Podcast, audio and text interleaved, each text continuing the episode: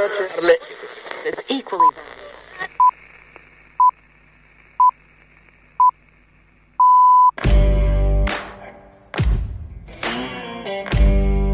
Yo soy tu padre.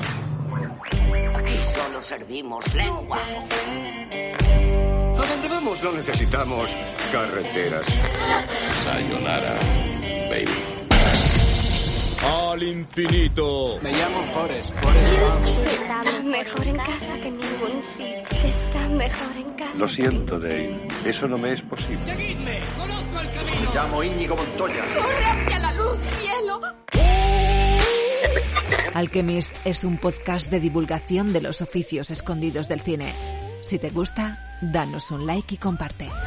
Me llamo Bond, James Bond. ¡Adiós, Bongo, por favor! Si tomas la roja te quedarás en el país de las maravillas. He visto cosas que vosotros no creeríais.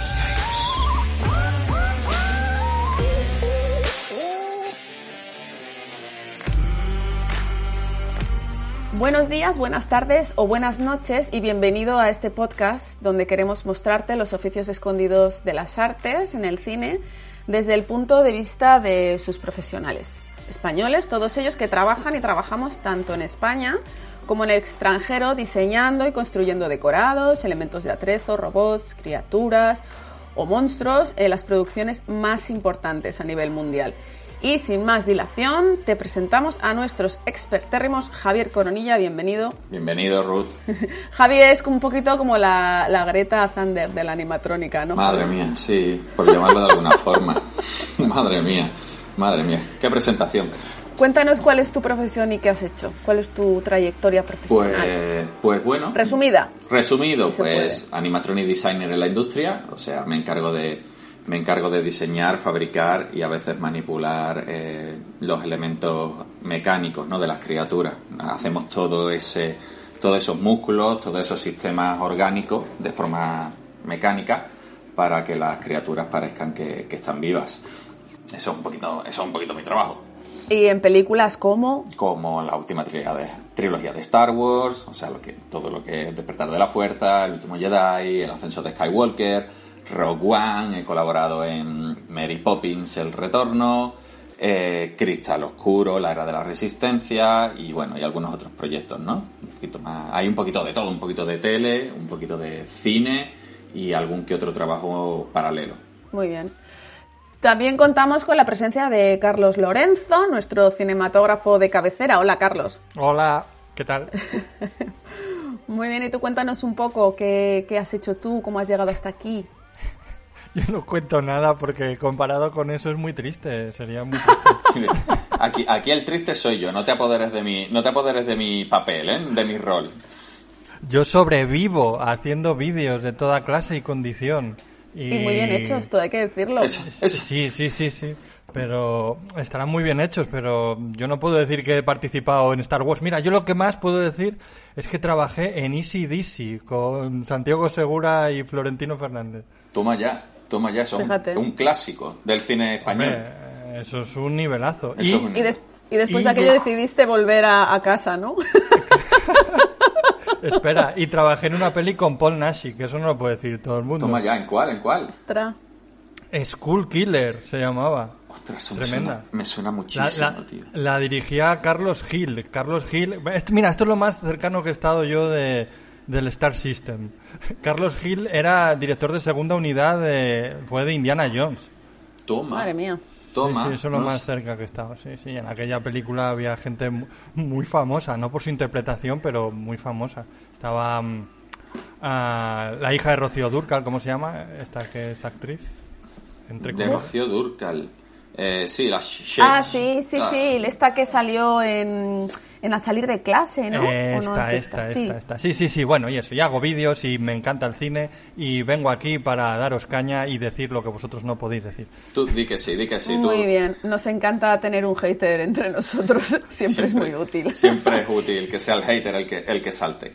Claro. Y sí. bueno, yo misma me llamo Ruth Villamagna, soy pintora escénica de props, criaturas y puppets. Y entre las películas más importantes en las que he trabajado, pues están las de animación, Frankenweenie de Tim Burton y, e Isla de Perros de Wes Anderson. Y bueno, la última trilogía de Star Wars, Rogue One, Maléfica, la 1, Thor, la segunda parte, 1917 de Sam Mendes, esa es de este año, Animales Fantásticos Espera, espera, 2. espera. Te interrumpo, te interrumpo. No, pero... te in- Eh, como este va a ser mi papel, el de interrumpir y preguntar aquello que, pre- que preguntaría... El interruptor. Claro, el que preguntaría, el que no tiene ni idea, porque lo de... Lo que hace Javier, ¿cómo has dicho? Los... em, Animatronics. animatronics, yo creo que eso todo el mundo sabe lo que es, pero Bueno. ¿qué, son los pro- ¿qué son los props? Te sorprendería lo de los animatronics, ¿eh? Hay mucha gente que no tiene ni idea, lo llama robotronics, animaeróticos, eh, hay todo tipo de todo tipo de Mecatrónica. A mí me encanta mecatrónica. Dios, como odio esa puñetera palabra, por Dios. Mecatrónica hiperrealista. Sí, sí, los odio, los odio. O sea, mecatrónica y hiperrealista son dos palabras que odio, odio con toda mi fuerza. Di- di- dinos lo que son los props y luego ya te digo, te, te- te dejo seguir con el currículum. Vale, los props. Los props son elementos de atrezo. ¿Qué es un elemento de atrezo? Cualquier cosa que es susce- susceptible de poder moverse dentro del decorado. Puede ser un mueble, puede ser un sable láser, puede ser un sofá, puede ser una nave espacial. Pueden ser muchas cosas y de muy diversa índole, dimensión y eh, uso. Entonces, eh, cuando dices que pintas props, no es solamente mm, que pintas sables láser en Star Wars, sino que pintas muchas otras cosas, más grandes o más pequeñas o, o, bueno, de diferentes maneras. ¿Y, y por qué se hacen de mentira? Porque uno, uno cuando ve las pelis siempre piensa, no, pero esto, esto es real, esto se ha comprado o, o, bueno, se han pegado dos partes y ha salido esto. Normalmente un prop se hace porque eh, hay alguna característica que tiene y que, y que requiere que se construya. Por ejemplo, se va a romper, tiene una medida un poco rara, es de ciencia ficción, eh, temática ciencia ficción y no existe, tiene un diseño complicado, es súper pequeño o es súper grande, eh, tiene unas medidas muy específicas y esto en la realidad no existe. Mm, un, poco, un poco de todo. Y por eso se fabrica. Hay un equipo entero de, de gente que son carpinteros, son soldadores, son gente de molde, son escayolistas, son eh, mm, modeladores en general, ¿no? Gente de animatrónica muchas veces. Nosotros a veces también estamos en los departamentos de, de props por si tiene algo, por ejemplo, si es una pistola que cuando el, pers- el personaje dispara, aquello se mueve y mueve varias partes, nosotros también entramos. No solo son criaturas lo que hacemos. Bueno, por ejemplo, los sables láser se encendían Mm, en esta, en esta última saga para que reflectara la luz del, del sable sobre, sobre el, el que lo estaba usando, no como en las, en las viejas que lo metían en pospo y parecía eso Sí. un pegote de luz. Sa- ¿Sabíais que, ¿Sabíais que esos primeros sables, esos primeros props, la idea era que la vara, ¿vale? Era un triángulo de espejos. Eran como tres espejos súper larguitos y súper finitos, pegados en forma de triángulo y que giraban muy rápido. Entonces, cuando tú lo grababas con la cámara, si había un foco apuntándolo, al, girar el, el espejo, pa, pa, pa, reflejaría la luz. Eso lo probaron y no fue a ningún lado. Partía por todos lados. Es- es- Te iba a decir, no, no entiendo nada, pero sí ahora entiendo. Claro, digo, ¿cómo, va a usar, claro, ¿cómo van a usar unos espejos para golpearse unas a otras? ¿no? Claro, claro, pero aún así, cuando giraba, fue, cuando giraba rápido, imaginaos un, que el sable, lo que es la luz, fueran tres espejos larguitos pegados en triángulo que giran. Eso tal y como el tío lo giraba un poco, ¡plá! y partía. No sé si llegaron a rodar con eso, ¿eh? pero, pero era la idea, era la idea al principio. Bien. Es, es lo que tiene est- esta gente que piensa, que hace animatronics y estas cosas. O que no piensa, que también nos suele pasar normalmente. Hombre, eh, en general en general se piensa mucho todo, ¿no, Javi? Yo creo que sí. Sí, De bueno. hecho, hay lo- gente que no lo pone en su, en su en créditos, que son pensadores, pero casi, casi. Sí. Productores ejecutivos son los pensadores. Sí, muchas veces sí. No, pero tú lo sabes que, que no solo que no solo piensa el que diseña, piensa el que lo pinta, piensa el que lo ejecuta, piensa el que lo mueve en el set. Al final está todo muy pensado y es lo que hablamos siempre, que, que cuando algo se ve en pantalla ha tenido tanto filtro que yo creo que cuando se pasa algún fallito o algo así es que alguien lo ha visto y ha dicho, "Eh, pasando. Pasa. Esto no lo va a notar nadie hasta que lo notan y se lió. ¿Mm? Ni que fueran españoles, ¿no? Ni que fueran españoles. O sea, bueno, alguna, alguna vez son españoles, tengo que decir. Alguna, a todos nos pasa. Oye, ahora, espera, bueno, Ruth, ¿nos, ¿nos deja seguir hablando o hay que hacer más cosas? Hay que Bueno, yo quería, una- yo quería contar un poquito qué es lo que es Alchemist, ¿no? Me explicar un poco qué- cuál es el- la motivación de nuestro de, de este podcast. eh, que es poner en valor el mundo de las artes en el cine, que son nuestras profesiones y que de alguna manera nos gusta pensar que nosotros somos una especie de alquimistas modernos detrás de las cámaras que podemos convertir un montón de hierros, tableros de madera, pintura, mecanismos, etcétera, pues en un decorado que podría engañar al ojo más experto, en un droide que cobra vida, en un monstruo de tres cabezas o en una nave espacial a punto de despegar o recién, recién escacharrada.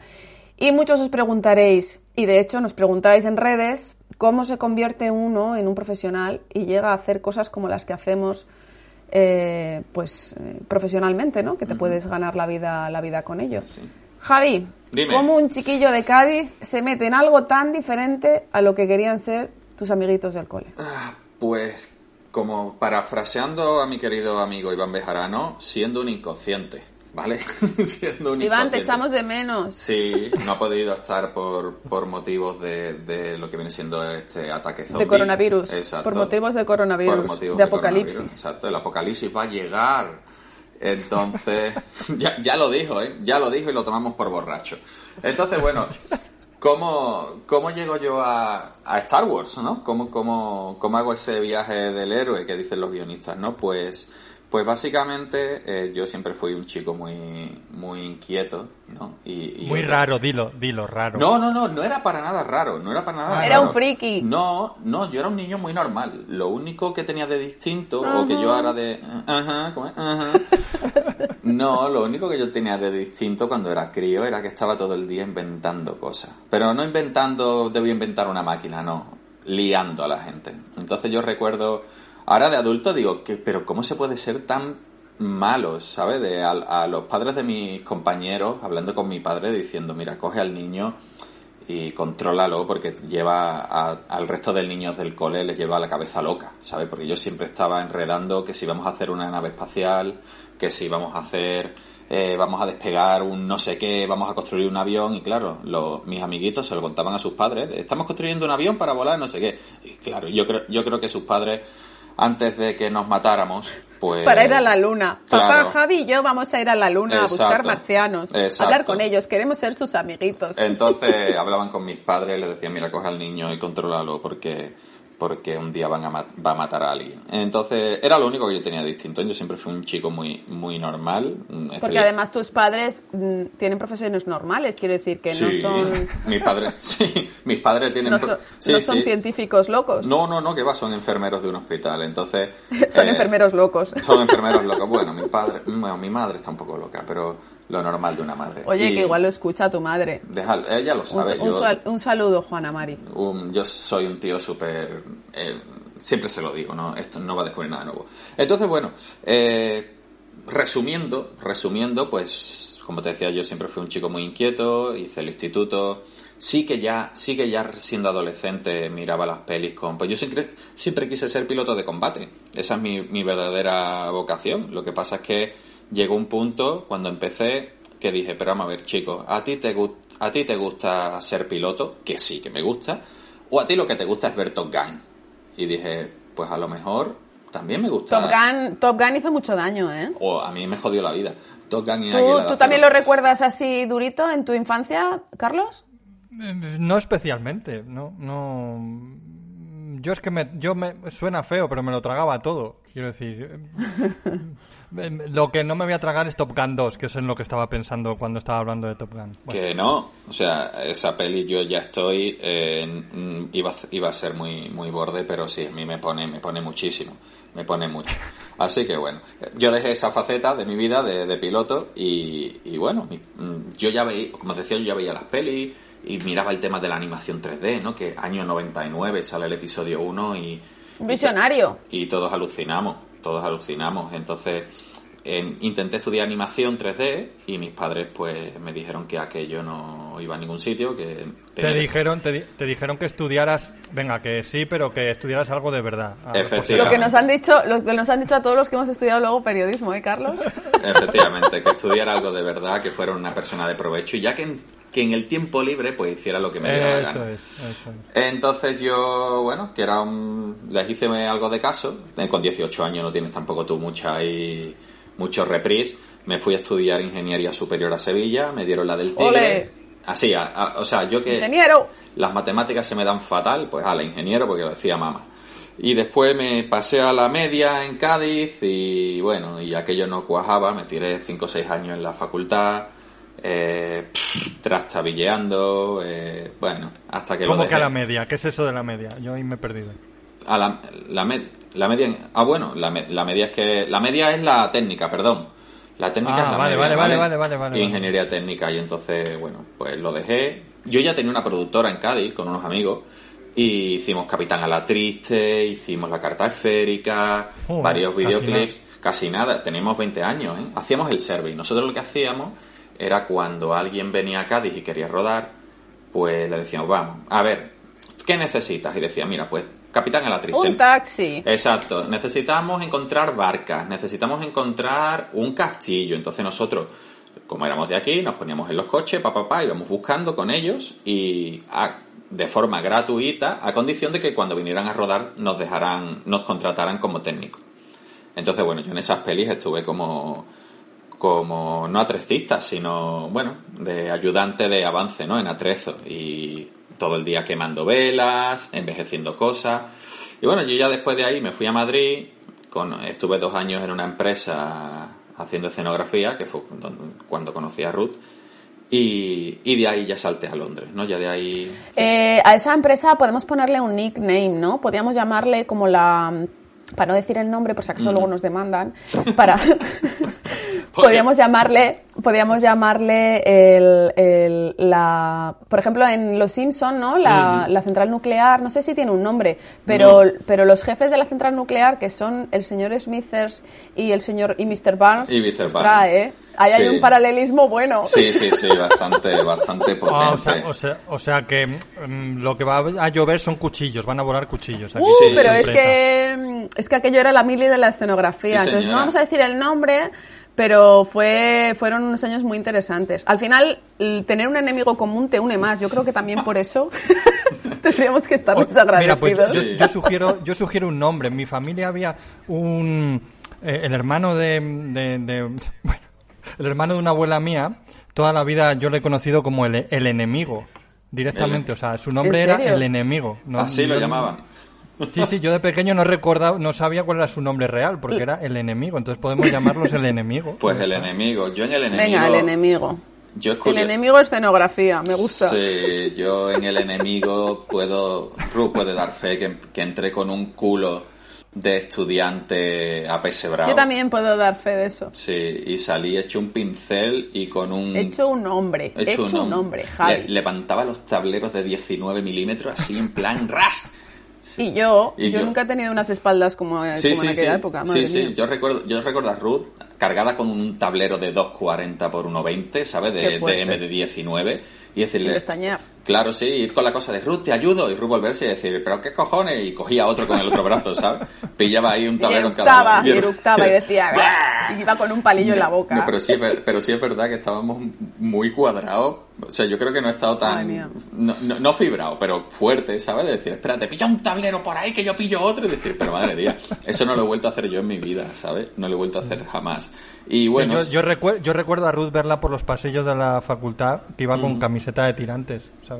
Sí. Estas blancas y con el cigarrillo así colgando. Ah, ¿sabes? sí, y con los pañuelos, los pañuelos, el pañuelo ese Sí. de los mocos con los, con los atados Con los atados. en las esquinas. Sí, Entonces, bueno, la verdad es que, oye, pero no fue todo malo, porque en la vida hay que probar muchas cosas y hay que saber lo que no te gusta para saber lo que te gusta, o cómo no quieres hacer las cosas, ¿vale? Cómo no se hacen las cosas para después tú hacerlas bien. Que no es que se hiciera Pero todo escúchame. mal. En esa empresa eh, también hicimos muchísimos trabajos y, y bueno, y yo en concreto yo me harté de rodar. Yo hice una mili rodando. Yo rodaba mucho, mucho, mucho. Y eso Sí, es verdad, te, servido. llama- te mandaban mucho y además es que lo hacías muy bien. Eras Yo- muy bueno en eso. Yo rodando sí me lo pasaba, aparte me lo pasaba a teta. Porque hay que decir, hay que decirle al oyente que ir a rodaje es un mundo muy diferente de estar en taller, ¿verdad? Sí, ir a rodar es ir a rodar es un poco. Hay que estar, es- hay que estar hecho de otra piel un poco. Sí, el jefe de taller de- de- del enemigo siempre decía que no os veamos. Tengo una, bueno,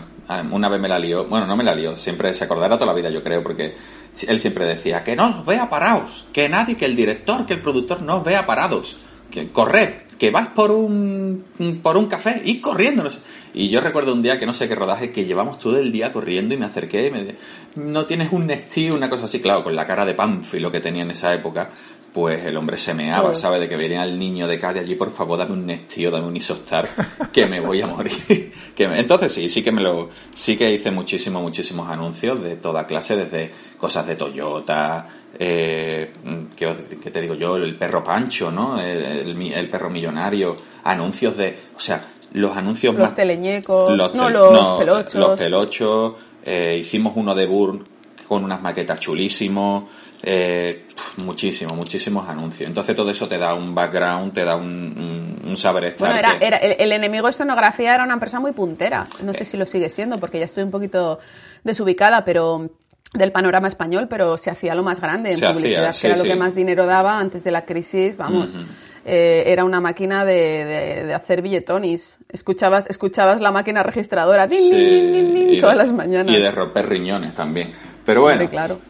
pero bueno, Y, que... y entonces tú te largaste de allí o- te dieron la patada y luego cómo acabaste. No, pues Eh. fíjate, en esa, en esa empresa eh, apareció un día una chica italiana. Sí es cierto de que yo ya andaba, bueno, a la hora de comer nos sentábamos a ver revistas, ¿no? Entonces, bueno, eh, lo recuerdo como, joder, yo quiero hacer algo de esto, yo quiero hacer algo de esto. Yo siendo de Cádiz, no- yo no soñaba con trabajar en grandes pelis. Yo, con tal de haber llegado a Madrid, de haber tenido un tallercito y, y haberlo y haber hecho pues proyectitos y tal pues hubiera molado. Entonces llegara llegaba llegó perdón esa chica italiana que venía rebotada un poco por motivos personales.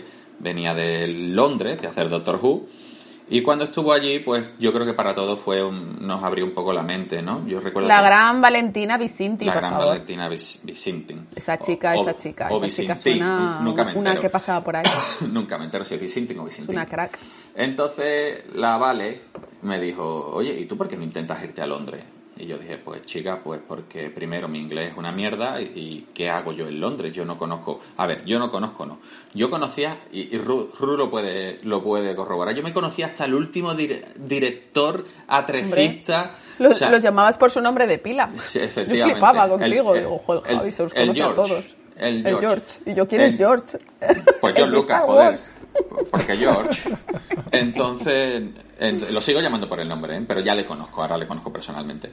Y- Cuando te llama, cuando te llama para pedirte consejo. ¿no? La, Sí, la sí. ironía se entiende mal en radio, ¿eh? Ya te ya, lo digo. ya lo sé, ya lo sé, pero bueno, oye, pero sí que le conozco personalmente. Bueno, eh, entonces, bueno, esta chica nos abrió un poco los ojos y dijimos, bueno, pues ¿por qué no, por qué no probamos, no? A, a- a intentarlo. Entonces yo me volví a Madrid, eh, perdón, me volví a Cádiz, eh, preparé un portafolio y bueno, y di ese pequeño salto, ¿no? Un pequeño salto para un gaditano, un gran salto para el friki. Yo me fui a Londres, les dije que iba con mi familia, que iba de vacaciones y que si les importaba que me pasara por allí a, a, pues bueno, enseñar mi portafolio y tal. Me dijeron que sí.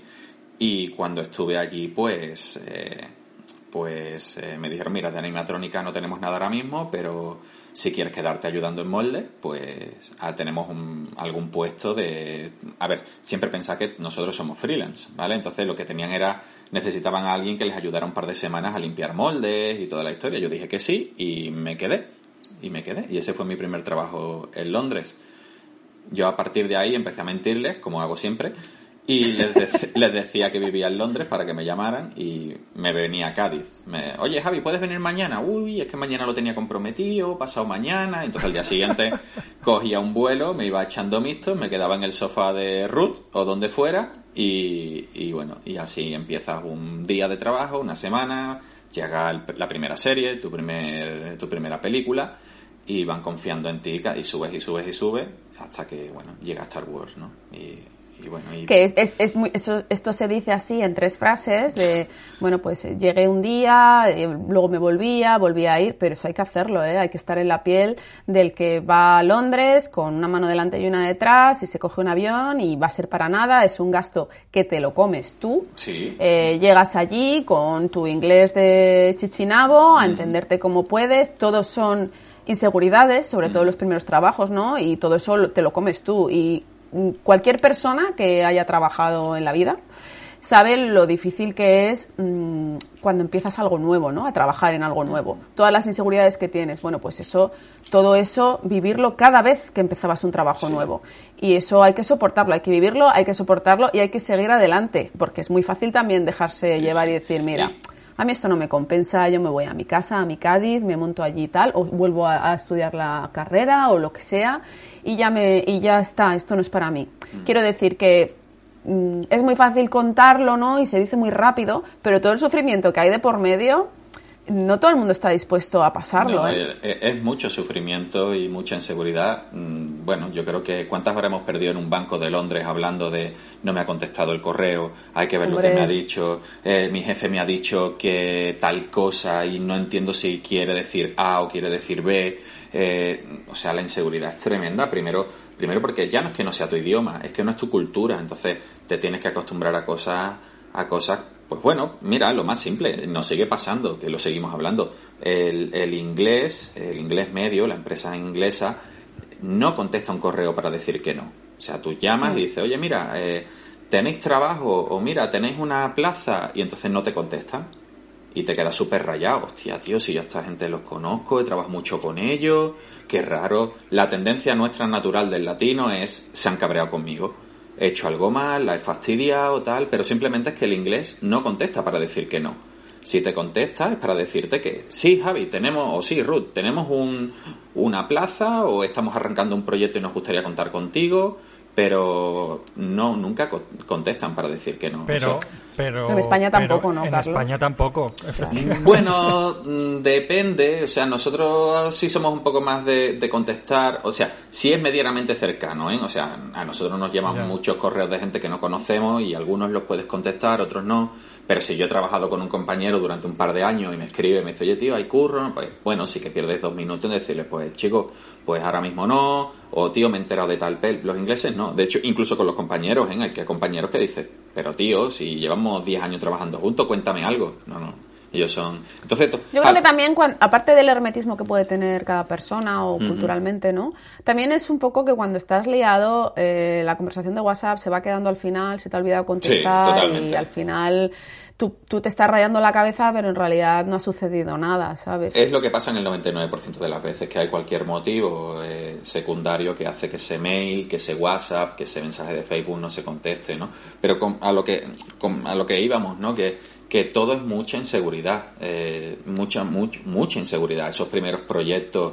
eh, el sentimiento, el sentimiento del impostor, ¿no? Exacto. El famoso sentimiento del impostor. Exacto, decir, esta gente va a descubrir que no tengo ni idea y se va y se va a liar. Y por qué no decirlo también el idioma. El idioma cada vez nos juega menos pasada, pero en ese en esos comienzos eh, uf, uf, yo no me quiero acordar, o sea, es curioso porque no sé si os pasa, pero yo tengo la sensación de entender menos inglés ahora que cuando llegué a, a Inglaterra.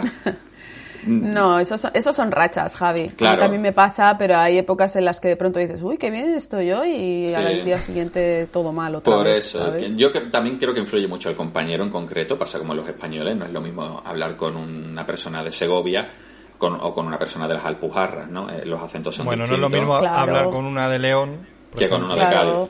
Que de. Cádiz. No, no. De Villamañán, perdona. De Villamañán, eso, Ah. independiente. Si el León no hubiera España, chavales. Oye, Que- pero, pero yo según estabas hablando, eh, Javi y, y Ruth, Sí. que ha dicho ese speech de todo lo que os ha costado y todo eso, he empezado a entender em, lo que pinto yo en este podcast. Yo soy, yo soy vuestro lado oscuro, o sea, Tú di que sí. claro, vosotros, claro, es que vosotros sois los que lo habéis conseguido y yo soy el que me quedé en el camino.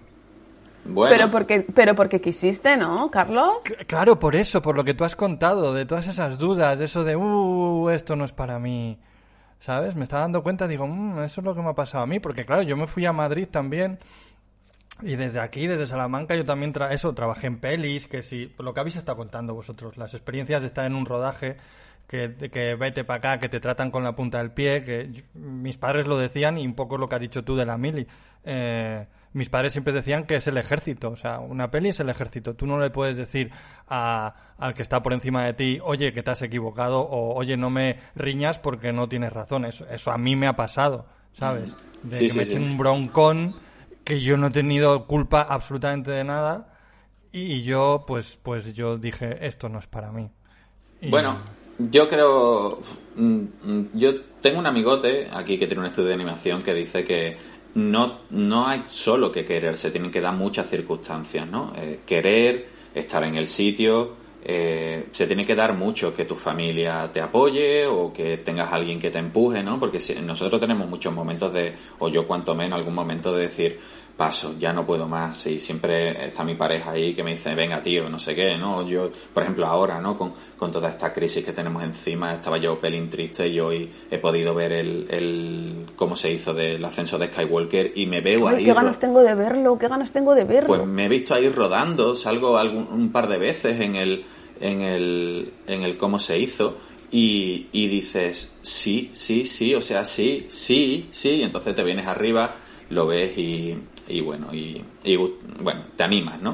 A mí me... Una, una de las cosas que, que también tenemos que remarcar, que hay, seguramente muy poca gente lo sabe, y como al final Alchemist es un poco para divulgar ciertas, ciertos elementos de- detrás de las cámaras, es que en Londres se graba muchísimo cine de Hollywood, que es algo que realmente no se conoce demasiado, y hasta que no llegas allí y empiezas a llamar a puertas, y empiezas a escuchar, incluso cuando ya estás trabajando en algún proyecto y te cuentan, pues están rodando no sé qué en los estudios de Pinewood, o en Shepperton están haciendo bla, bla, y alucinas con la cantidad de cine de Hollywood que están haciendo allí. Muchísimo, sí es que se está haciendo todo, o sea, se está Todo. muchísimo, muchísimo, muchísimo. Eh, y bueno, entonces vas poquito a poco cogiendo proyectos, ¿no? Y creciendo como profesional, pero esos momentos están y a veces, y siguen pasando, ¿eh? Yo creo que nuestro trabajo es mucho jugar al póker, hay veces que, a- que apuestas por proyectos, que después esos proyectos a lo mejor se caen, ¿no? O proyectos que apostabas poco, eh, pierdes peli. Yo, por ejemplo, perdí Han Solo. Uh. Y, pero después cogí de- eh, Cristal Oscuro, la era de la Resistencia, ¿no? Si hubiera estado en Han Solo, jamás hubiera hecho el otro proyecto, ¿no? Yo creo que O incluso proyectos eh, que estás esperando por ellos y de pronto se cancelan o se van retrasando, retrasando y no puedes seguir esperando. Efectivamente, ¿no? Yo, bueno, tú tienes una anécdota muy curiosa, ¿no? O, o interesante con, con lo, mira, lo de Nueva Zelanda, cuando Guillermo, que te sirvió, que te sirvió. Quiz- Quizás tú estés en Londres por, por aquello. De- Después te hubieras venido, Sí, pero, sí, pero sí, aquello influyó, aquello influyó Sin duda. muchísimo. Sí, yo estaba en Madrid en el enemigo escenografía. me encanta el nombre, por Me- me favor. encanta, me deberían, encanta. deberían de cambiarlo. Igual escribo a, a Mr. Barnes y se lo comento. Sí, Que podía- Cuando me desbloquee, cuando me desbloquee en Instagram. Oh, oh, diablo, qué malote, chaval, que te ha bloqueado en Instagram. Madre Eh, bueno, el caso, el caso es que cuando, cuando cu- la primera película que yo hice con esta empresa, con el enemigo escenografía, fue El laberinto del fauno, que fue un poquito antes de que tú entraras, Javi. Sí, sí, sí. Y la verdad es que fue un proyectazo, porque mm, de aquella Guillermo no era súper conocido, pero ya tenía cosas interesantes. Había hecho ya El Espinazo del Diablo en España y se hablaba de que quería hacer una trilogía sobre la época de la Guerra Civil en España. Entonces la segunda entrega de esa trilogía era El Laberinto del Fauno y vine a hacerla. Y, y esta empresa ya le había hecho todo, varias cosas para, para la primera, la primera pela, el espinazo. Y entonces le hizo, le hicimos un montón de cosas para, para esta otra peli, para el laberinto del fauno. Le hicimos un montón de tótems de piedra, eh, la mesa y, y la silla del hombre pálido, todos los elementos de comida que salen encima de la mesa. Y bueno, un montón de cositas más que salen en la peli. Y, y fue increíble la experiencia. De hecho, Guillermo venía por el taller, vino un par de veces eh, a ver la- las cosas que íbamos haciendo. Pero tú le Un llamas Guille. Tú le- Yo le le llamo llamas Guille. Yo le llamo Gui. Guille, Bueno, por le cierto, amo, le amo. Un, un inciso, un inciso. No confundir el enemigo de escenografía con DDT Efectos Especiales, ¿eh? con nuestros amigos de DDT. Ah.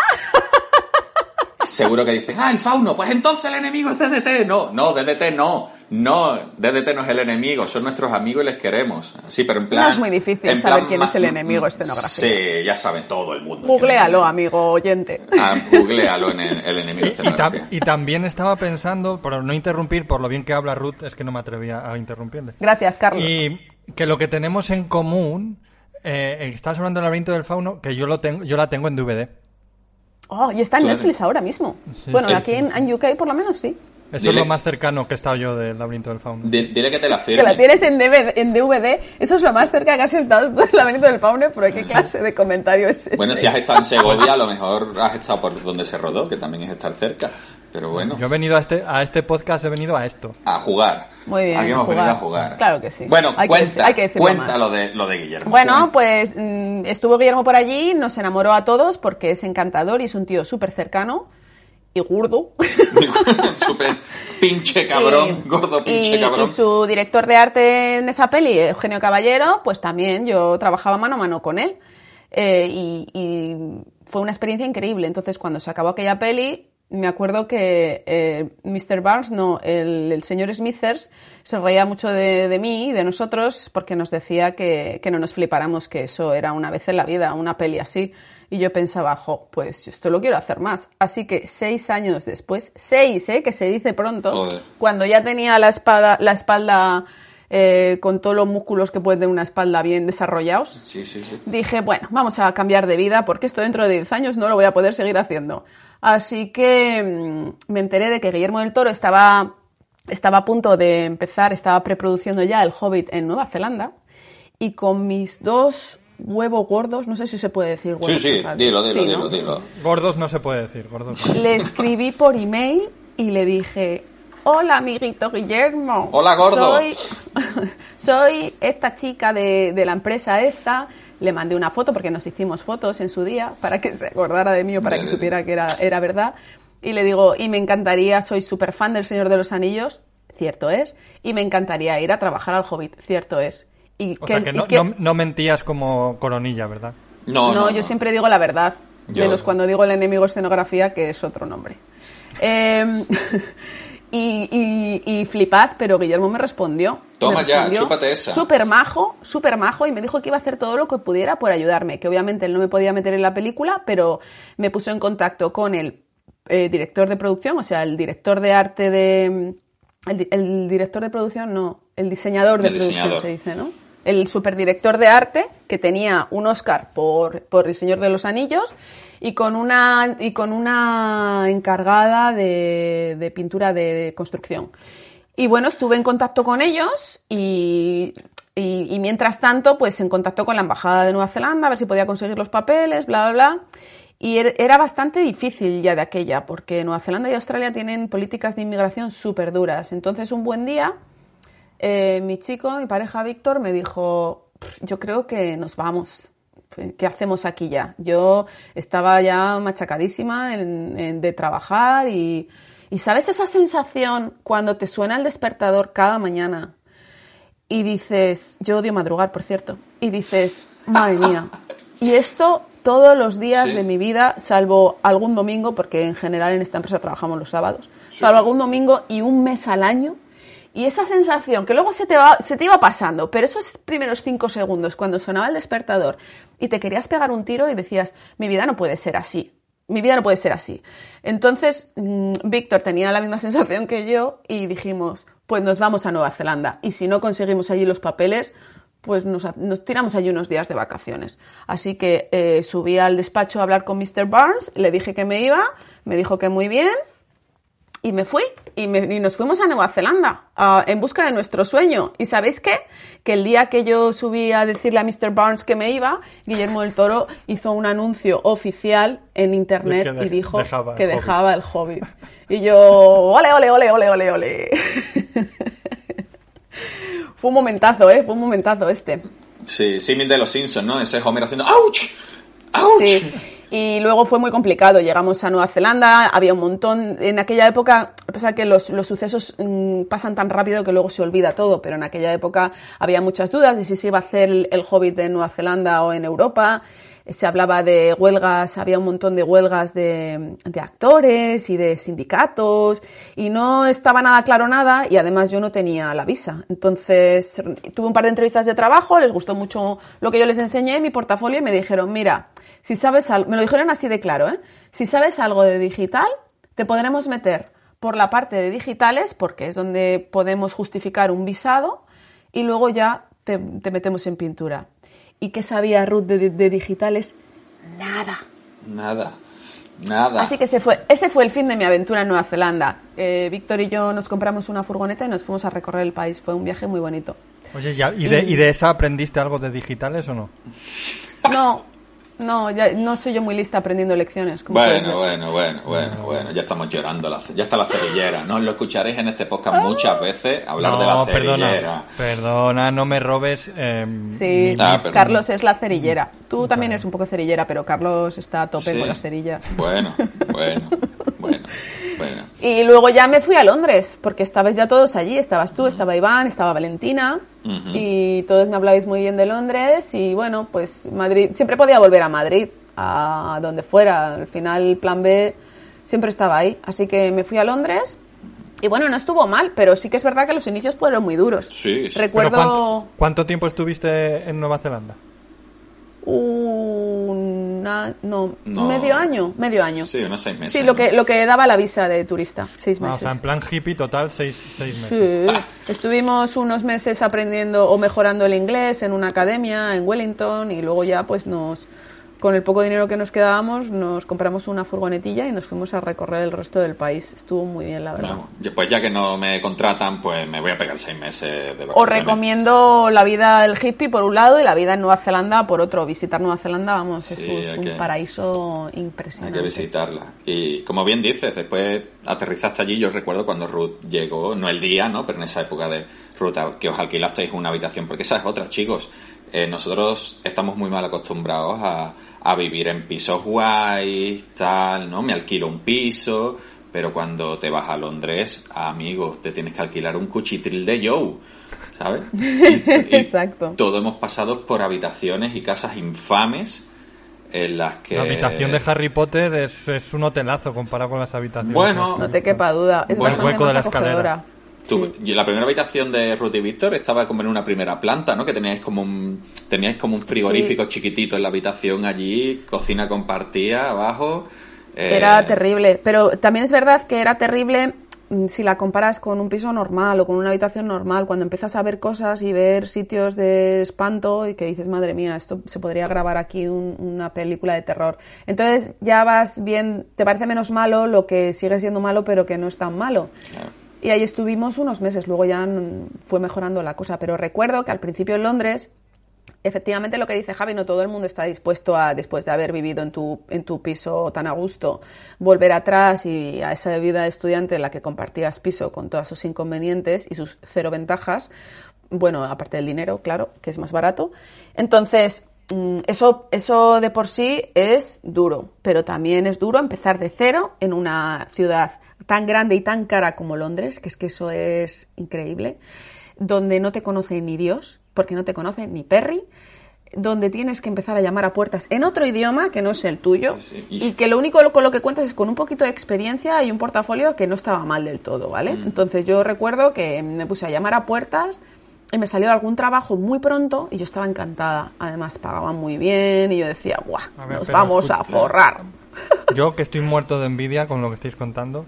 Con lo de la habitación de Cuchitril. No, eso Ah. no, porque yo para, para eso yo soy muy fino, ¿eh? Yo soy... Ya, eh, nosotros también, hasta que... No te, no- erais, no te erais, fastidia. No, no, y somos, y somos. Ahí, ya sé, yo también lo sufrimos todo cuando tenemos que apoyar las nalgas en ciertos sitios. Pero Ay. bueno, ¿qué le vamos a hacer? En el, en el sofá de Sky y en los baños con Sí, moqueta, ¿no? Con moqueta Hostia, en el váter. ostras. Con moqueta Ostras. en el váter, que yo eso lo he llegado a ver, ¿eh? Moqueta en la taza del váter, chaval. Entonces, ¿a qué puertas tocabas? Esa es mi pregunta. Pues a Tú talleres de la, escenografía. guía, cogías la guía de teléfono y de Cogía la guía del ocio, las páginas amarillas, las yellow, las páginas yellow. Eso es, y buscabas...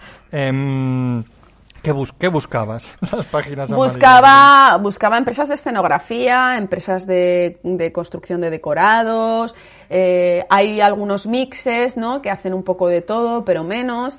Y luego también buscas a jefes de departamento. Intentas encontrar un email donde enviarles tus cosas. Pero sobre todo empresas de escenografía, porque hay tropecientas en, en Londres. Entonces, eh, tuve una acogida muy buena al principio, ya os digo que enseguida me salió un trabajo para una serie de la BBC que du- duró unas semanitas, pero luego se acabó, se acabó eso y yo no era capaz de encontrar nada más. Me acuerdo que me salió otra cosa, pero una peli que, uf, madre mía, ¿cómo se llamaba? 47 Ronin con Keanu, con Keanu Reeves, o sea, hace mil años. Ostras, Uy, yo pintando, creo que la he pie- visto yo esa. pintando piedras, ¿no? Estuviste pintando mala. piedras Sí, ahí. estu- estuve tallando piedra, bueno, eh, poliestireno expandido, corchopán de, de toda la vida. Pero aquel curro duró solo una semana porque era, pues eso, un refuercito y tenía que levantarme a las 4 de la mañana, ir en bicicleta hasta Waterloo Station, ahí cogía un tren que me llevaba a Shepperton, en Shepperton con mi bici me iba a los estudios y llegaba para empezar a las 7. Y cuando salía de trabajar a las 7 de la tarde, tenía que hacer exactamente lo mismo para volver a casa. Entonces, a la semana había perdido 5 kilos y tenía me temblaba el pulso, era como, yo no puedo seguir haciendo esto. Pero tú no decías que, que, que dejaste el trabajo en el enemigo porque no querías que te sonase el despertador. Claro, pero ahora también te suena el despertador, lo que pasa que no, no tiene, Pero- tienes la seguridad de que tarde o temprano va a terminar ese son, o sea, de que es algo temporal, igual que tú, Carlos, tú eres freelance también. Tú hay días que madrugas y hay días que no. Hay días que. Claro. Claro, pero cuando trabajas mm, por cuenta ajena tienes que madrugar todos los días de tu vida, menos uno o dos a la semana si tienes suerte. Eso es una tortura, para mí. Hay gente que le encanta, que le parece guay, que además es una seguridad que buscan de alguna manera, pero yo con eso, puf, no podía. Y, y de pronto eh, vino una época en la que no me llamaba ni Dios. Yo ya no sabía qué más puertas tocar, llamaba por teléfono a los talleres y mm, estuve planteándome volvernos a Londres, digo a Madrid, perdón, muy seriamente. ¿Y qué pasó? La magia, O, la o- magia, obró un milagro. Yo creo que ahí Obró obró, un milagro. obró un milagro. Eh, de aquella Iván y yo, como Iván también es pintor, pues estaba Iván Bejarano, por si alguien tiene interés, eh, lo podéis encontrar en redes, en Instagram. Tiene un par de Instagrams muy interesantes. Que es el que debería estar aquí, pero... em, Pero el coronavirus se lo ha impedido. Sí. Tiene no que estar. malo ni nada, pero... No, El coronavirus no entiende de, de- de- de podcast. ni de, ni de pintores. Entonces, eh, eh, casi que aplicábamos a los, a los, mm, aplicábamos, no se dice en español, bueno, como se diga, a los mismos trabajos juntos. Y este lo encontré yo, se lo pasé a él y aplicamos. y nos llamaron de vuelta y están buscando pintores de miniaturas. Fuimos a la entrevista de trabajo sin saber que en realidad estaban buscando pintores de puppets para la película que estaban rodando de Tim Burton de animación stop motion. Y yo, que siempre he sido súper fan de las pelis de stop motion y especialmente fan de, de- de Tim Burton, aluciné en colores. Y cuando salí de aquella entrevista pensé, bueno, seguramente no me den el curro, pero mira, haber tenido acceso posibilidad de haber ido a una entrevista para una peli de Tim Burton, esto en Madrid jamás me habría sucedido. Y decidimos quedarnos. Y bueno, eh, semanas después me llamaron para empezar a trabajar, tuve suerte y, y bueno, ahí me quedé ocho meses. Y después de Aquí- eso, Aquí te podían llamar por una peli de Garci, a lo mejor. Sí, bueno. Garci, Garci, ¿cómo se llama Garci? Perdón. ya, ya. Eh, eh, no, tampoco, porque además es que eh, cuando yo me fui del enemigo escenografía, todavía el mundo de la escenografía, no sé cómo está ahora, pero era muy, muy machista. Y era muy difícil ser una mujer y que te tomaran en serio. Entonces, había empresas de construcción de decorados punteras en Madrid que su política de trabajo era no meter a mujeres en el taller directamente. Y claro, con, con premisas así, pues tú ves tu, tu, tu futuro muy negro. No sé ahora cómo funcionan las cosas. Es verdad que, que en taller, en taller aquí en Londres hay muchísimas mujeres, es algo que me flipó desde el principio. En diferentes, en diferentes, hay, depende del- de, la, de la especialidad, ¿no? Hay más o depende, hay menos, pero hay muchas. Y eso es guay. Porque aquí en España, por ejemplo, en la empresa donde trabajamos, las mujeres era yo y a, a veces venía alguna por allí que se perdía, Sí. estaba un par de meses y cuando ya la reventaban se iba a su casa. Sí, sí. Destrozada. En criaturas hay, te diría que hay más de, más de un 50% de chicas, ¿eh? O rondando. O rondando, yo te digo, de- depende especialidad, pero, pero rondando hay casi un 50% de, de chicas. Como dice Ruth, es algo muy es algo muy muy impactante al principio, ¿no? Yo recuerdo en esta empresa y, y en los rodajes en España que, que eran todos chicos, eran todos chicos. Ruth al principio la- me consta que le costaba mucho el, el- el- el, el aguantar ese tipo de cosas. No estamos hablando de empresas que, bueno, pues seguía llegando el comercial a vender tornillos y te dejaba el calendario de chicas en bolas, ¿no? Y decías tú, pero tío, esto ya está muy pasado. Claro, pero se seguía poniendo. Había compañeros que, que lo seguían poniendo y tenían allí su, su calendario con la chica en bikini o sin bikini. Y, y era como, tío, ya no estamos. Fíjate, estamos hablando de hace casi 15 años, ¿eh? Y decías, es que ya esto no mola. Pues imagínate hoy en día, se liaría. Pero bueno, Ya. Y- Pero bueno. ¿Y, y qué es, ¿Y qué es lo que hacéis exactamente? O sea, eh, ¿cómo desarrolla? ¿Qué pregunta un Sí. animatronic? O sea, ¿cómo, qué, qué es lo que haces tú exactamente? Bueno, yo exactamente, eh, pues como te digo, yo diseño, diseño el mecanismo, lo construyo y, y me hago cargo de, bueno, depende, en Inglaterra no, pero en España yo mm, normalmente me encargo de que funcione, ¿no? De que, o sea, hago de, hago digamos de actor en el set de rodaje, ese es un poco mi, mi trabajo, entonces... eh, es que el proceso es muy, muy, muy largo. No podríamos estar aquí horas hablando Claro, por de, eso te digo, de que cómo- menuda pregunta. Bueno, a mí me encantaba en Star Wars. Muchas veces iba al, cuando hemos coincidido en las Star Wars que hemos trabajado juntos, muchas veces iba al departamento de criaturas a, a ver a Javi y a, y a ver lo que estaban haciendo y que, y que me enseñara pues lo que estaba haciendo eh, su compañero de al lado o tal, o lo que estaba haciendo él, y le daba los manditos esos para que se movieran los ojos y la boca. Y es alucinante, es que es, es, como de pronto eh, una cosa, un cacho, una mano, una cabeza que está encima de una mesa y de pronto tiene vida propia. O sea, el departamento de criaturas es magia pura, a mí me flipa. Es, muy divertido. O sea, nuestros trabajos, igual que os di- igual que siempre hablamos de que son súper, súper, súper estresantes, pero cuando estás a gusto, cuando estás trabajando a gusto, son súper, súper divertidos. Eh, eh, Ruth y yo lo hacemos mucho, ¿no? Y, el hecho de irte a ver talleres y irte a ver decorados, ¿no?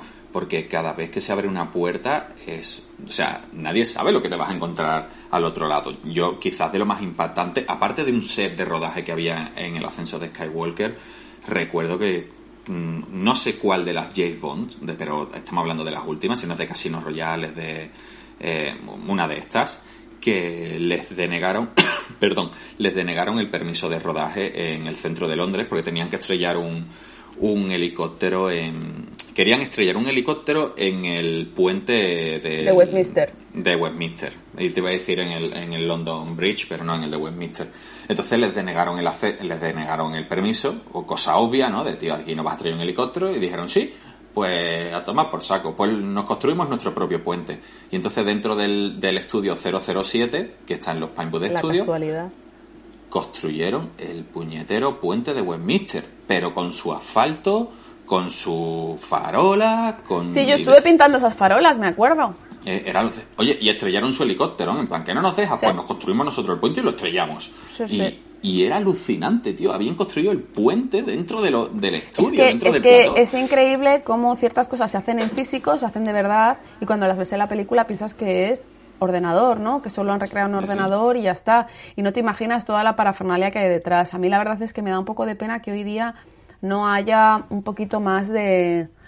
que se haya perdido un poco la, la tradición de los making of, de los detrás de las cámaras, en los que no sale solamente la gente rodando en rodaje, ¿no? Si salen, sino que salen también los talleres y cómo se hacen las cosas, porque hoy día parece que ya no se hace nada. Sí, era, eh, era bastante increíble, vamos. Yo, yo la verdad es que pensaba, o, o sigo pensando, bueno, no, ahora no, ya no, eh, que, que casi todo se hacía ahora ya mm, por 3D, pensaba. Sí, sí. Hombre, hay muchas cosas que todavía se hacen por 3D. A mí me gusta mucho cuando se apoya el 3D con físico. Por ejemplo, en la saga de Animales Fantásticos, que es la precuela de Harry Potter, yo he estado trabajando en la segunda parte y la tanto la primera como la segunda, la premisa con las criaturas, con los animales fantásticos, es todo digital, todo. Lo que yo hice en Animales Fantásticos 2, que pinté alguna criatura, eran simplemente una referencia para el actor, para que el actor mirara algo real y pudiera actuar de una manera más fidedigna. Y porque mi jefe me quería que nos luciéramos un poco y me dijo, tú pinta la chachi. Pero en la peli, a mí personalmente me saca un poco de la peli cada vez que aparece una criatura que pesa 15 toneladas y que se mueve como si fuera una pluma. Dices, ¿dónde está Newton? Sí, no, eso, es bastante alucinante, ¿no? Es bueno y a veces molesto en el lenguaje de visual, ¿no? Pero... eh, Para nosotros sí, Javi, pero igual para las nuevas generaciones ya No, es no, lo no. que demanda tu ojo. Y si no te lo ponen, pues no te gusta. Nosotros somos de la generación que todavía el 3D nos chirría, o que hemos pasado del analógico al digital, pero las nuevas generaciones que son completamente digital, lo que les chirría es ver algo físico. Dicen, ay, pero esto porque se mueve tan lento, esto porque... Dice, pues chico, porque una ballena se mueve así, una, una ballena no puede bailar claqué, y estás acostumbrado a que las ballenas bailen claqué. Entonces, bueno, pues el mundo físico funciona así, ¿no? Bueno, de hecho, Pero- en Un monstruo viene a verme hicisteis un animatronic impresionante del monstruo. Sí, sí que en un monstruo viene a verme En fue un trabajazo en DDT con, con David y Monse, que son los, los dueños y supervisores de, de DDT. Se hicieron, se hizo un trabajo ahí increíble. O sea, yo Porque- eh, dime. No, no, que porque claro, cuando se usa animatronic lo que se hace es se mezcla todo. Quiero decir, por ejemplo, en un monstruo viene a verme, se van mezclando planos a lo mejor que son muy generales en el que está hecho por 3D con un primer plano y el primer plano sí que es un animatronic o cosas así, Efectivamente, depende, depende también un poco de la producción, ¿no? Porque como decía Ruth, eh, eh, bueno, depende de muchas cosas, pero por ejemplo Warner, que es quien produce las Harry Potter y todas estas cosas, siempre tiende a apoyar mucho en 3D. Eh, casi que te diría que lo borra, to- borra todo lo físico y superpone, superpone el CGI. Y Disney, o por ejemplo de las Star Wars y todo esto, eh, se apoyan mucho en el físico. Hay retoques 3D, pero no, no en todo, ¿eh? O sea, yo he hecho muchas criaturas, aparte tenemos, tenemos amigos haciendo CGI, con lo cual eh, esperemos que algún día vengan a echarle un rato con nosotros. Y, Hombre, claro, y los que- a todos. Sí, hay veces que preguntas y dices, oye, ¿pero le habéis tocado la cara a mis bichos? No, a, tu, eh, a este no se le ha tocado la cara, al otro no se le ha tocado la cara. Entonces, mm, bueno, no tiene por qué siempre ser 3D, ¿no? Pero en general, eh, sí, planos muy cercanos de detalle suelen ser animatronics, planos largos y medios, pues... pues De hecho, digital, Javi, ¿no? por ejemplo, en Star Wars, en, en El despertar de la fuerza, El despertar de la fuerza es la, la primera, ¿no? De la última Las- trilogía. el 7, sí, el episodio 7. Eh, eh, era un personaje en digital y sin embargo en el, desper- el despertar de Skywalker... No, eh, el ascenso, El ascenso de- es que me sale en inglés, perdón. Sí, el ascenso de, de. Skywalker ahí es físico. Porque se hizo físico para el 7 y se quedó un poco en barbecho porque al final se hizo digital, ¿no? Y se ha retomado físico en el episodio 9, ¿no? Pues sí, sí, sí. En el episodio 9, eh, como bien dices, pues fue animatrónico. Y muy, muy, muy guay. Muy, muy, muy guay. Y también puede pasar lo que tú dices, ¿no? Que metan un primer plano de, de un animatronic y, al- y en el primer plano meter cosas ahí en 3D para, yo qué sé, para, no sé. Sí, el, el secreto está en, la, el- está en la mezcla, ¿no? Siempre la- las técnicas más, más chulas o los, o los planos más chulos siempre salen cuando es una mezcla de todo. Bueno, ¿cómo Sí. se llama? ¿Cómo se llama el bicho este que está en la tienda de trueque del de Yaku, donde en el episodio Ah, 7? Ay, no, no me acuerdo. El actor es eh, el de Star Trek. Eh, ah, no me acuerdo. Ahora, ahora Pues se me está ahí el señor usurero y está, además yo estuve en rodaje un ratito en, en ese plano.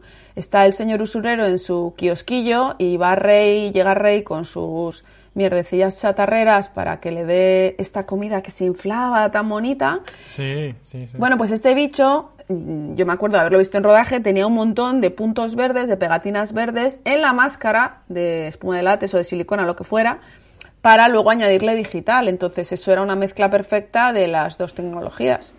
Y luego la gente se extraña que cueste tanto, o sea, cueste tanta pasta eh, hacer una peli. Una- Es que es increíble, es que no- nadie se imaginaría la cantidad. Tú, por ejemplo, coges una película en la que hayamos trabajado nosotros y que podemos tener un poco de conocimiento de, de cómo se ha hecho todo. Y, y coges un plano, solamente un plano, ¿eh? Al azar, y dices, mira, te voy a explicar la cantidad de departamentos que han trabajado aquí para que este plano exista. Y es alucinante. Yo solamente por, por lo que me toca en, en los departamentos de props, solamente la cantidad de elementos que, que, hay que fabricar y que hacer para construir, por ejemplo, un sable láser o un blaster para Star Wars o una varita mágica de Harry Potter es alucinante. Y, claro, toda esa gente pues forma parte del equipo. eh, están en plantilla durante el tiempo que dure la peli y dices, jo, y es que solamente yo dentro de este departamento, que soy un pequeñito eslabón de la cadena, y me hace mucha gracia, ¿no? Como que esto te lo pregunta mucho la gente, si conoces a los actores, que es como lo más, ¿no? Conocer a los actores. Yo normalmente trabajo en taller, no conozco a casi nadie, a veces voy al, set porque me apetece ver un poco cómo se ve todo lo que yo he hecho por cámara y allí te encuentras a alguno, pero los actores no hablan contigo. No, ni, ni tú hablas con los actores. O sea, No, yo- en alguna fiesta de fin de rodaje puedes acercarte, charlas un rato o te haces Sí, una foto con no. alguno, pero vamos, yo tampoco no soy muy. Oye, muy me- mitómana. me- ¿Me, me dejáis contar una anécdota de eso de no hacer caso a los actores? Hombre, por Que- favor. Que, que puedo presumir un Por favor, a por nivel- favor. Adelante, a nivel Carlos. aquí, paleto. Em, cuando trabajé en Easy Dizzy, eh, yo estaba haciendo el making of, que yo es lo que mm, recomiendo a, todo el mundo. O sea, para mí eso es el mejor trabajo que se puede hacer en una peli. El making of, porque nadie te dice, por lo menos aquí en España, nadie te dice lo que tienes que hacer ni nada. Tú vas a tu bola, llegas cuando quieres, grabas, pim pam pum. Bueno, total. Que yo como soy así, llegó la hora de comer en Easy Dizzy y bueno, pues eso, no sé, yo supongo que allí pasará igual. Allí se sienta la gente a la hora de comer eh, por, por, ¿cómo se dice? Por, ¿Departamentos? Por depart- por departamentos, efectivamente. Pero como yo no tenía departamento y encima voy a mi bola, pues yo vi que había sitio, pues al lado de, estaba en ese momento Sabina, Joaquín Sabina, Ajá. que salía en la peli, y estaba Toma la exmujer Heidi Mitchell de, de Alejandro Sanz, también estaba allí, y yo como voy a mi bola, pues yo me senté a su lado. Pero viéndoles, ¿no? Les viste y dijiste, voy a comer con Sabina hoy, ¿no? Sí, sí, sí, yo soy así. Y, y allí que nos, me senté allí a su lado. Muy bien. Y allí estuvimos charlando y, y estando allí les, le llamó Alejandro Sanz a, a la que era su mujer, a Heidi Mitchell, y allí estuvieron hablando con Sabina y claro, yo flipaba. Digo, pues eso. Esa es mi anécdota. Hombre, es muy guay, la verdad, es muy guay. No todo el mundo habría hecho eso, también te lo digo. Ya- Es ya- que yo voy a mi bola. Porque Ya te digo que todo- todo el mundo intenta ser como muy profesional cuando aparece- aparecen los famosos, sean los actores o los directores, ¿eh? Todo el mundo intenta como ser muy profesional e ignorarles, pero todo el mundo flipa bastante. ¿O no, Javi? Claro. Sí, yo, a ver, yo que estoy en Criaturas, que es el departamento estrella para llevar a las visitas, eh, pues allí te parece todo el mundo. A ver, vamos a llevaros a. Bueno, Guillermo del visita". Toro estuvo, dicen, ¿no? Sí, estuvo Guillermo, ha estado George Lucas, estuvo Spielberg, todos los actores pasan por allí, personalidades, los, los príncipes. Para, para, para, para, preguntas, preguntas, La preguntas. Sí. Steven Spielberg, he visto unas fotos últimamente de Steven Spielberg que le veo bastante escaso de pelo. ¿Está escaso de pelo? Es Vaya. Ah, me pues, interesa. yo ya le vi hace tiempo, pero no yo. O quizás el, el, el glamour, las estrellitas de Dios mío, estoy viendo a Steven, a Steven Spielberg, lo que menos me importó es que Pero, es, eh, pero pelo. Spielberg siempre va con gorra, ¿no? Por Igual es por eso que se yo. está quedando calvorota. Ya no me acuerdo, o sea, yo creo que de los que más me impresionó, obviamente, fue George Lucas. Eh, A pero Javi no, le interesa, como puedes ver la polémica del pelo. Pero es que no. Porque él tiene pelazo. Yo tengo pelazo. Pero no hablas con ellos, eso es lo que dice Ruth. O sea, cuando se te pone un actor al lado. Bueno, primero que en el set de rodaje intentas evitar cualquier contacto físico, Visual, verbal. visual. Sí, decir, tío, no me mires, por favor. Pero bueno, ya que tienes que trabajar con ellos y a veces, pues, mm, bueno, nosotros que hacemos criaturas o interaccionamos, ¿no? Yo recuerdo cuando estuve en Mary Poppins, eh, que estuve como una semanita o algo así manejando al, al paraguas. Eh, claro, el paraguas lo lleva Emily Blunt y es que no me queda más remedio que, que hablar con ella.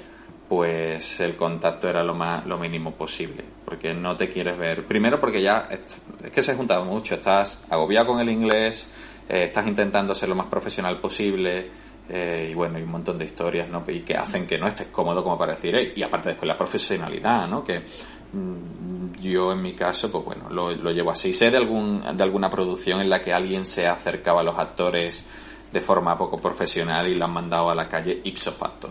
Ipso facto porque- sí, sí, tú, a ver, tú allí estás trabajando, no estás haciendo el... No eres un fan, eres un trabajador. Después, como dice Ruth, en las fiestas de fin de rodaje, pues ya tendrás tiempo de acercarte y decirle lo, pues bueno, pues lo bien que te cae y tal. Entonces, eso es un poco. No está nada mal todo lo que hemos contado para ser el primer podcast de Alchemist. Llevamos Pues ya un ratito aquí Una charlando. hora, aprox. ¿Podríamos tirarnos más tiempo? Sí, podríamos tirarnos más tiempo, pero Sí, porque yo quería preguntar por Mark Hamill, pero bueno, ya me lo contaréis otro día. yo creo que el próximo día podemos seguir hablando un poco porque a mí me preguntan muchísimo, por ejemplo, qué es lo que he estudiado para hacer esto, ¿no? Y tengo muchas ganas de contar que no he estudiado nada que tenga que ver con no. esto. Y, y, bueno, y Javi ha contado un poco, pero tampoco mucho. Entonces sí que me gustaría desarrollar un poco esa parte y, y bueno, y seguir hablando un poco de las pelis en las que hemos participado. ¿Qué os parece? ¿Quedamos para otro día? Quedamos para Claro. otro día y que me parece genial el, el tema del educativo, ¿no? Cómo se forma la gente en este negocio, cómo no se forma la gente en este negocio y bueno, y yo daría incluso alguna pincelada sobre los portafolios. Creo que son súper importantes para enseñar Ah, genial, tu curro. muy buena idea. Y entonces queda, podríamos quedar emplazados para la próxima edición a hablar de educación y portafolios. Sí, ¿Cómo? y de hecho también creo que deberíamos hablar un poquito de cómo está cambiando la industria del cine en España, aunque yo tampoco estoy muy al tanto, pero sí que se oyen ecos, ¿no? De que la cosa está yendo para arriba y hablar un poquito de las diferencias de trabajar allí y aquí. Eh, de manera positiva, ¿no? Como crítica constructiva. Creo que también podemos eh, hablar un poquito de eso.